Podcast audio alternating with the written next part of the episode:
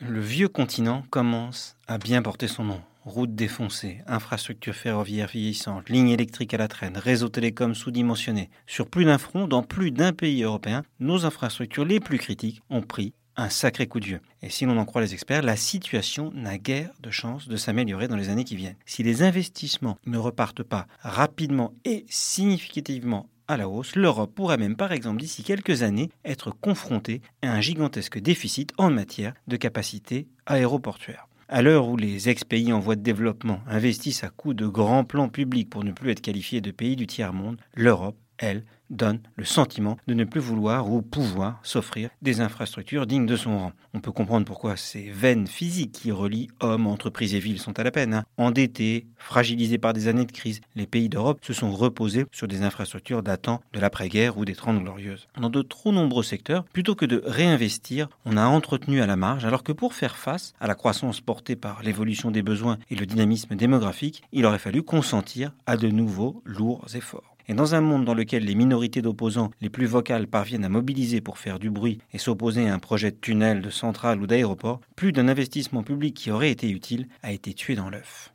Élus pour des mandats courts, les politiques hésitent d'ailleurs souvent à se battre pour des projets coûteux qui risquent d'être achevés une fois que ceux qui auront autorisé les dépenses auront déjà quitté la scène. Entre le CDG Express ou les travaux du Grand Paris, la France a parmi d'autres prouvé que l'immobilisme n'était pas forcément la règle, mais il y a maintenant urgence à changer de braquet sans pour autant valider n'importe quel éléphant blanc censé satisfaire l'ego de certains élus. Les polémiques en France ayant entouré la privatisation des autoroutes nourrissent une forme de scepticisme à l'encontre des partenariats publics-privés. Mais dans une période où les moyens de l'État sont limités et où la capacité des citoyens à encaisser une hausse de la pression fiscale l'est tout autant, la relance de l'investissement dans nos infrastructures dépendra fatalement d'un partage du fardeau et donc des recettes avec des acteurs privés. La qualité de vie des Européens et la compétitivité de l'Europe en dépendent.